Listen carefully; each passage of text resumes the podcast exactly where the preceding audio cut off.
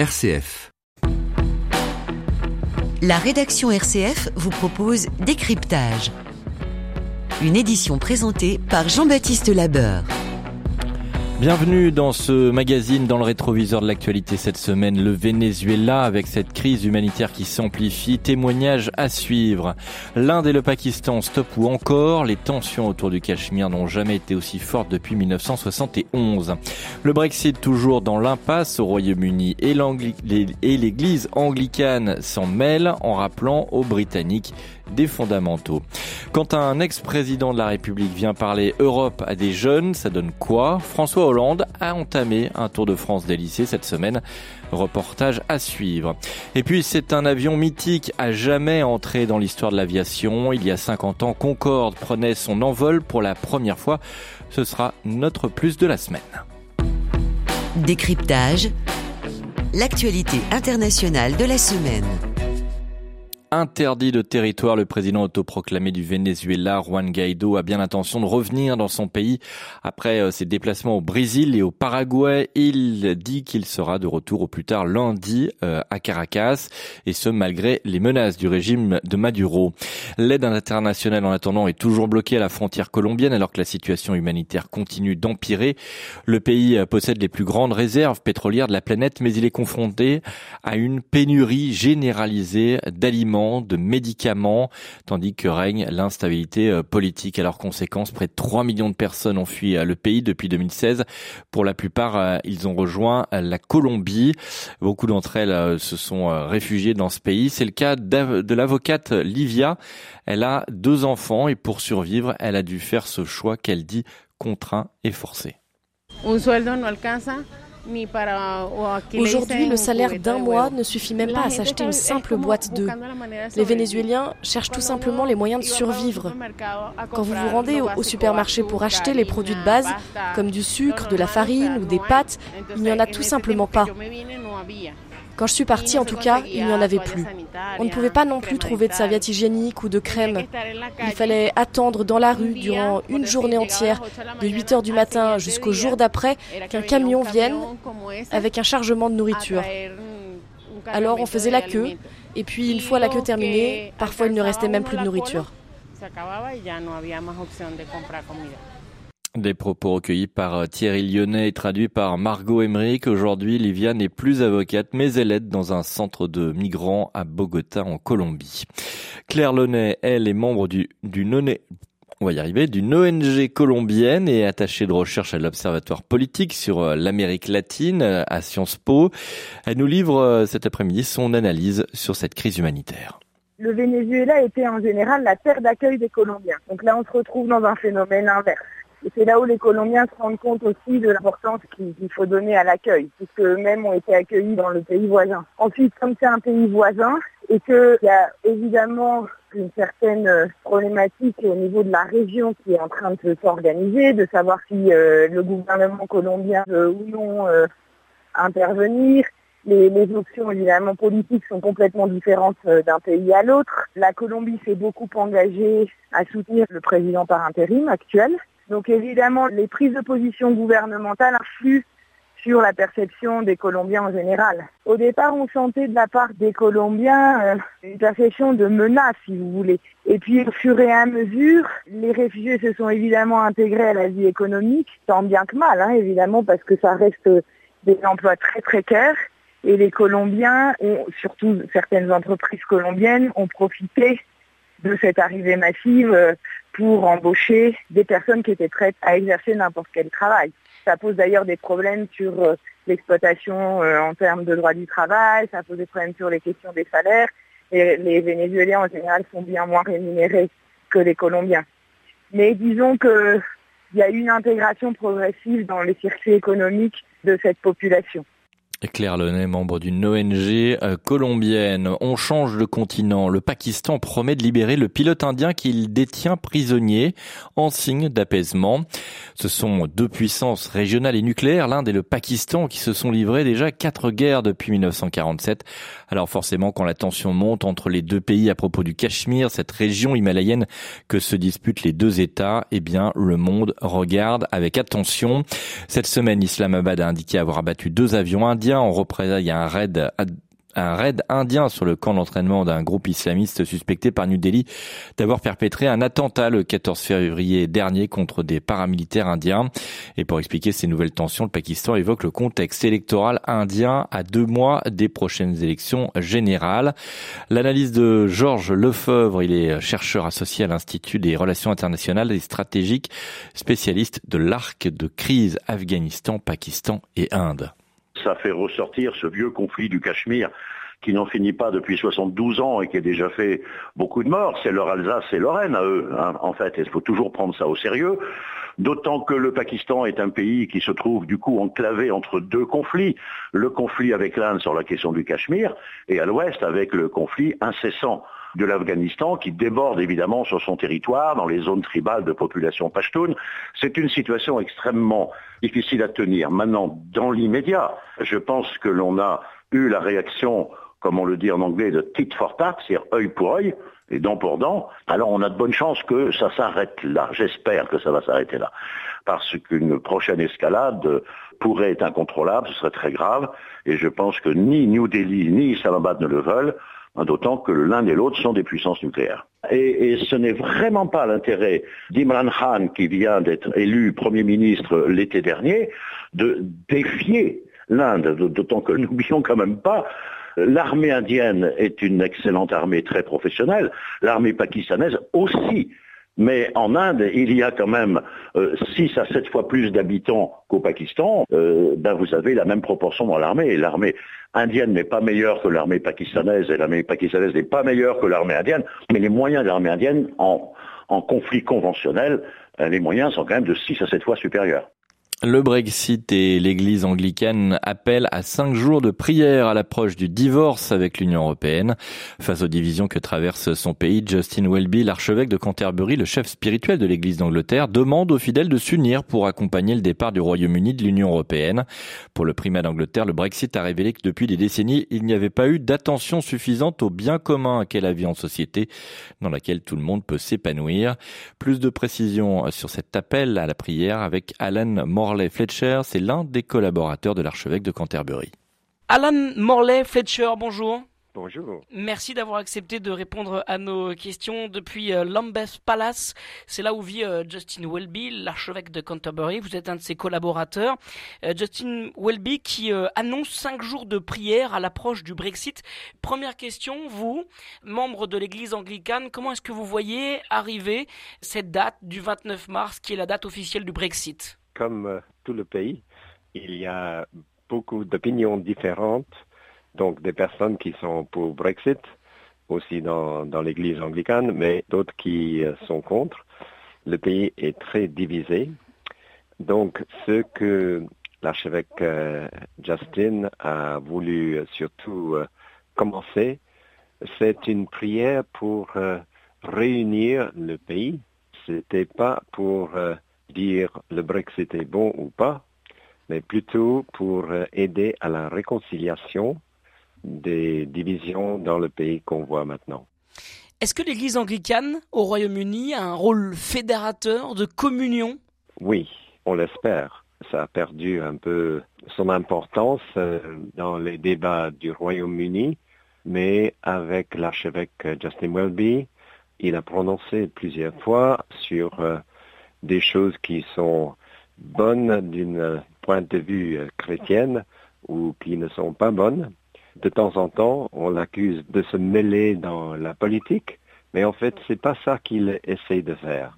Mais euh, un peu comme euh, le pape François, de faire comprendre qu'il faut vraiment prendre soin des personnes les plus pauvres, des personnes à la périphérie, les personnes qui ont souffert un peu de la globalisation euh, qu'on voit partout euh, en ce moment et euh, qu'il faut une politique qui prend soin aussi de ces personnes-là. Dans son appel à la prière, Justin Welby, l'archevêque de Canterbury, met l'accent sur les pauvres. Quel est son projet exactement pour eux?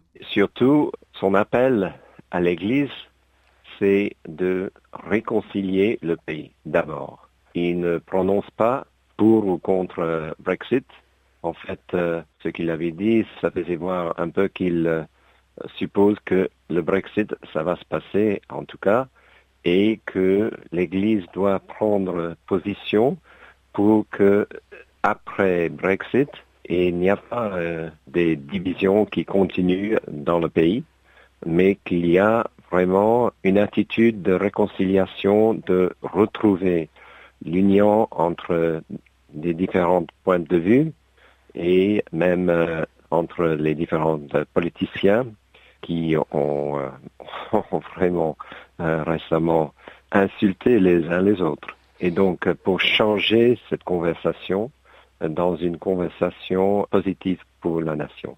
Merci beaucoup, en tout cas, de nous avoir donné ces explications, de nous avoir parlé de cet appel à la prière de l'archevêque de Canterbury, Justin Welby. merci donc beaucoup à vous, Alan Morley-Fletcher, d'avoir répondu à nos questions. Je vous en prie.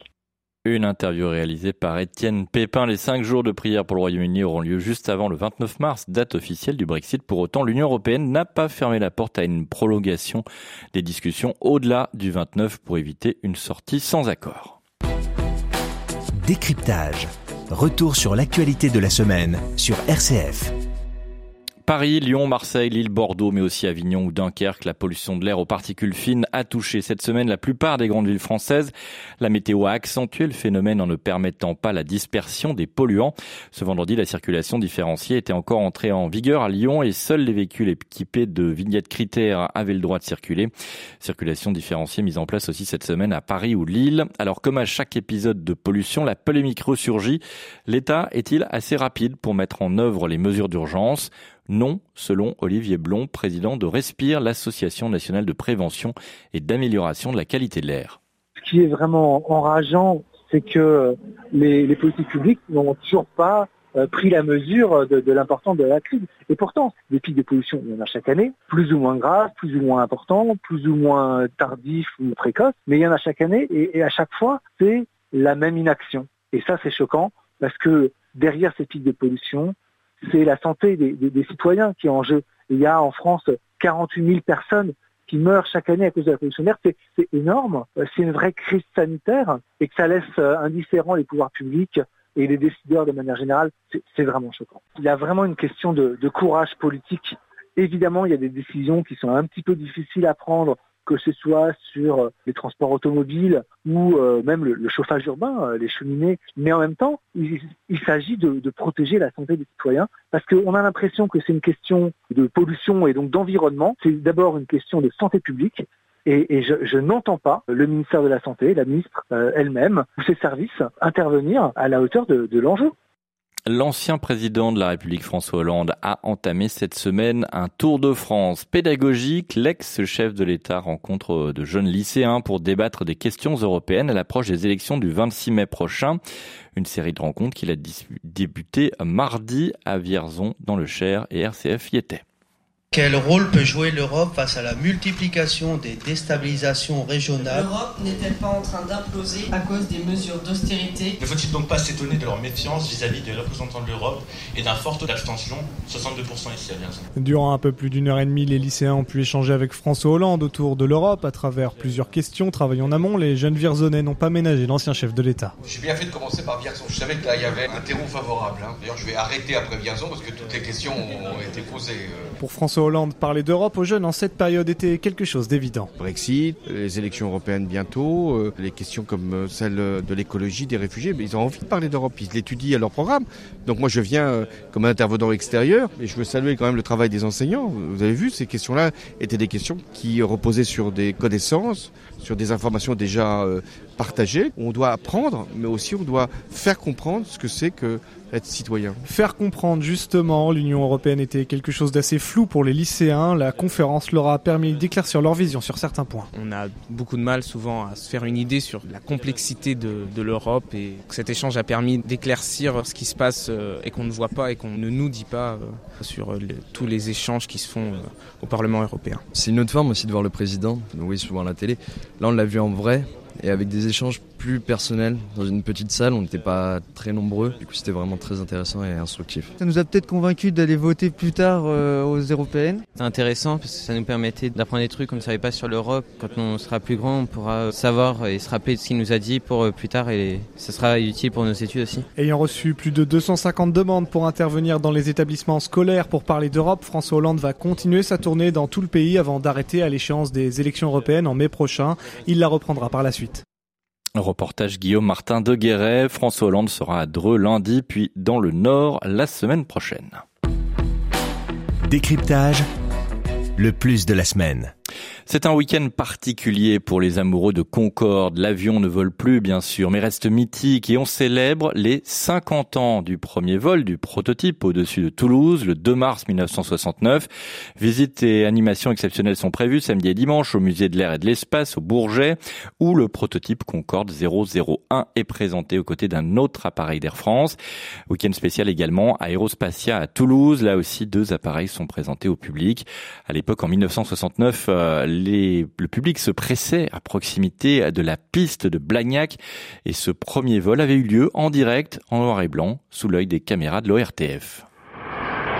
Eh bien, nous allons maintenant donc assister à ce premier vol qui est attendu, je vous le rappelle, depuis 2282 jours.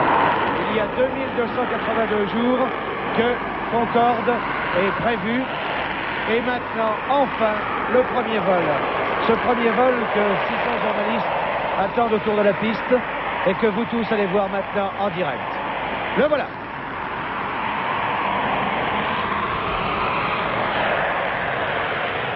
Et avec nous euh, pour parler de cet anniversaire de cet avion exceptionnel, Alain Roland, président de l'association des Amis du Musée de l'air et de l'espace. Alain Roland, bonjour. Bonjour. Alors on a du mal à imaginer que Concorde ait été euh, développé il y a 50 ans et on a du mal aussi à, mesurer l'engouement qu'il y avait déjà pour cet appareil euh, le 2 mars 1969 euh, au bord de la piste de Blagnac. Absolument. On attendait ce premier vol depuis déjà plusieurs jours. Il y avait eu des réglages à faire, donc il y avait reporté ce vol. Et puis après, tout était prêt, mais c'est la météo qui n'était plus prête. Donc il y avait du brouillard à Toulouse, donc euh, il a fallu attendre une journée de plus. Et là, il y avait, si je me souviens bien avoir lu dans la presse de l'époque, environ 600 journalistes qui attendaient euh, euh, sur le côté de la piste à Blagnac, effectivement. Qu'est-ce qui faisait qu'il y avait autant d'intérêt et d'engouement pour cet appareil déjà il y a 50 ans? On pourrait dire que certains auteurs ont, mentionné ça, que c'était un peu notre programme Apollo à nous, les Européens, les Franco-Anglais. C'est-à-dire que c'est une espèce de rêve qu'on a euh, pensé à cette époque de voler en supersonique. Alors, euh, nous, on voit ça maintenant avec le recul du temps, hein, le, vol supersonique pour euh, des avions transportant des passagers, mais à l'époque, c'était considéré comme simplement l'avancée du progrès technique, hein, en quelque sorte. Hein. Donc, il était clair pour beaucoup à cette époque, au moins au début des années 60, que euh, l'avenir du transport aérien passager serait sur, avions supersoniques et qu'il y aurait encore quelques avions subsoniques, mais principalement des cargos. Bon, évidemment, euh, dans le cours du développement du Concorde, qui était très long, hein, l'accord a été signé, qui a lancé le programme en 62, fin 62. L'avion n'a été certifié qu'en 76. Hein. donc, entre-temps, beaucoup d'eau avait coulé sous les ponts et euh, ce rêve était devenu parfois un peu un cauchemar. Hein. C'est-à-dire que pour arriver au bout, Techniquement, ça a été déjà très difficile, mais bon, les, équipes euh, franco-anglaises y étaient arrivées euh, en utilisant la fine pointe de la technologie de l'époque. Mais entre-temps, le monde avait totalement changé. Hein, la crise du pétrole euh, de 73, et donc, bon, le, modèle économique, comme on dit maintenant, était quelque peu remis en cause, pour le moins. D'ailleurs, les compagnies s'étaient désistées. Il n'y avait plus que deux compagnies qui étaient clientes à l'époque, hein, au moment de la mise en service. Hein. Une vingtaine d'appareils seulement euh, qui ont été euh, construits et, exploités. Un échec commercial. Pas tous exploités. Pas tous exploités. 14, 14 ont été exploités seulement, oui. Et, ça reste un échec commercial, mais un succès technologique. Tout à fait, tout à fait. Grâce au Concorde, ont été explorées euh, des technologies qui sont en service tous les jours sur les Airbus euh, contemporains. Les commandes, ce qu'on appelle les commandes de vol électriques, hein, c'est-à-dire qu'en fait entre la commande au cockpit euh, qu'utilisent les pilotes Et euh, la gouverne euh, qui, est sur l'aile, eh bien, bon, bien sûr, il y a un vérin hydraulique qui bouge la gouverne. On ne déplace plus les gouvernes depuis très longtemps sur avion de ligne euh, avec la seule force humaine. Mais entre ce pilote et ce vérin hydraulique, bah, sur Concorde, il y a un calculateur électronique. Après, ce sera un ordinateur, mais disons qu'à l'époque, ce sont des calculateurs électroniques. Donc, première nouveauté, les commandes de vol électriques. Et donc, on peut dire que bah, sans Concorde, il n'y aurait peut-être pas les Airbus actuels, tout simplement, parce que l'avancée des techniques qui a permis Concorde, eh bien, a été euh, utilisé abondamment euh, dans le programme Airbus euh, suivant. Dernière question, quel est votre, votre souvenir du Concorde qui, pour vous, compte le plus? Ah, eh J'étais un jour en vol sur un Boeing 747, hein, j'étais commandant de bord en ce temps-là, et je rentrais des États-Unis vers la France. Et le contrôle aérien nous a averti qu'on allait être doublé par un Concorde. Et euh, effectivement, on a vu le Concorde nous dépasser. À ce moment, euh, le différentiel de vitesse était tellement énorme que j'ai eu ce réflexe euh, un petit peu surprenant a posteriori de regarder mes instruments pour vérifier que mon avion n'était pas arrêté. Parce qu'effectivement, par rapport à nous, en défilement relatif, le Concorde nous passait dessus aussi vite que quelqu'un qui serait au sol regardant passer euh, un avion de ligne euh, par sa fenêtre. Donc effectivement, Concorde volait deux fois plus vite que nous, et donc nous donnait, enfin m'a donné pendant une toute petite seconde l'impression que mon avion était arrêté. Donc c'est le, grand souvenir que j'ai du Concorde euh, au moment de son exploitation. Merci beaucoup Alain Roland d'avoir partagé avec nous cette histoire et cette expérience du Concorde. Ben, je vous en prie. Décryptage, l'actu sportive. J-100 avant l'arrivée de la Coupe du Monde féminine de football. En match de préparation hier soir, la France a perdu 1-0 contre l'Allemagne. Les Françaises sont pourtant parmi les favorites de ce tournoi avec les États-Unis, le Japon, le Brésil ou encore l'Allemagne justement. Neuf villes accueilleront cette Coupe du Monde, Paris, Lyon, Nice, Montpellier, Le Havre, Rennes, Reims, Valenciennes et Grenoble. Et dans la capitale des Alpes en attendant l'événement, hors de question de rester les bras croisés, bien au contraire. Cette semaine, on s'est échauffé sur la glace. La FIFA et la métropole de Grenoble ont ouvert la patinoire Pôle Sud au public pour une session de foot des plus glissantes. Violaine Ray a chaussé les crampons ou les patins, on sait plus très bien. Reportage.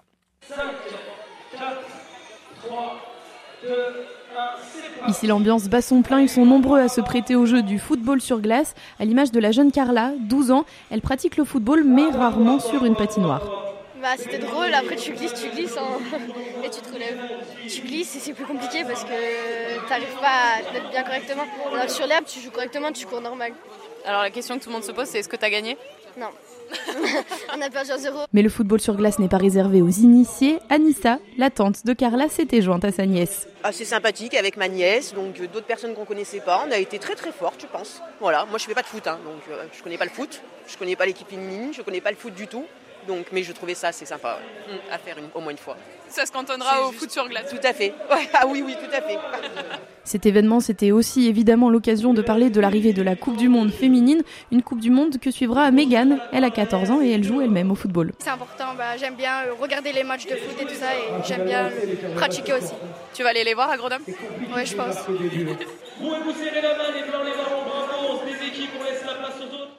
Voilà la Coupe du Monde féminine de football qui débutera le 7 juin prochain à Paris au Parc des Princes avec euh, France Corée du Sud. La finale est prévue à Lyon le 7 juillet et on espère que les Françaises y seront. Plus de 500 000 billets ont déjà été vendus avec un très fort engouement des supporters étrangers.